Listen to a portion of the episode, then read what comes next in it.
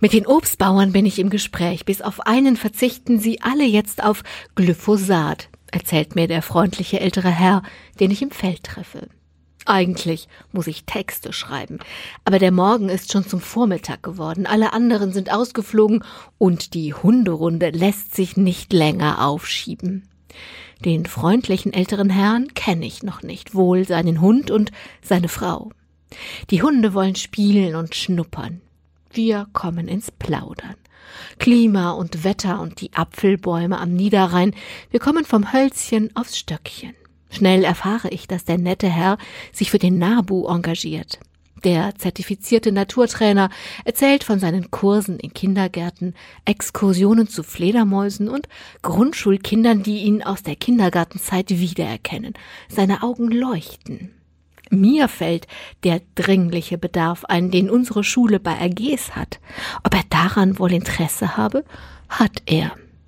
Wir tauschen Kontaktdaten aus, gehen unserer Wege. Obwohl ich Jella schneller durch den Wald scheuche, meine ungeschriebenen Texte warten immer noch, freue ich mich über den neuen Kontakt. Ich mag es, unterwegs mit Unbekannten ein freundliches Wort zu wechseln. Das Leben wird zwar manchmal unvorhergesehener schon, aber immer auch freundlicher, heller, finde ich. Meine Kinder fanden das nicht immer. Der Große war ein Grundschulkind. Ich parkte das Auto etwas schwungvoll ein. Ein Passant hatte die Szene beobachtet.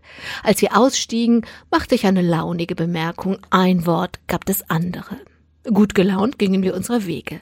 Nur der Große sagte seufzend, Musst du denn immer mit allen reden, Mama? Immer mit allen reden? Nun stimmt, für das Kind musste das so aussehen. Und klar, das Kind hatte keiner gefragt, es stand immer daneben. Und auch das ist ja wahr. So recht weiß natürlich niemand, ob es bei einem freundlichen Lächeln bleibt oder ob das unbekannte Gegenüber Lust auf ein Pläuschchen hat. Also, ich kann das Kind schon gut verstehen. Aber wer weiß schon, wofür so ein Pläuschen, außer für hellere Tage, gut ist. Ein paar Tage nach meinem morgendlichen Plausch im Feld bekomme ich eine E-Mail. Der Schulleiter unserer Schule. Er schreibt, der nette Herr vom NABU komme zu einem Vorstellungstermin in die Schule, wolle ehrenamtlich mitarbeiten.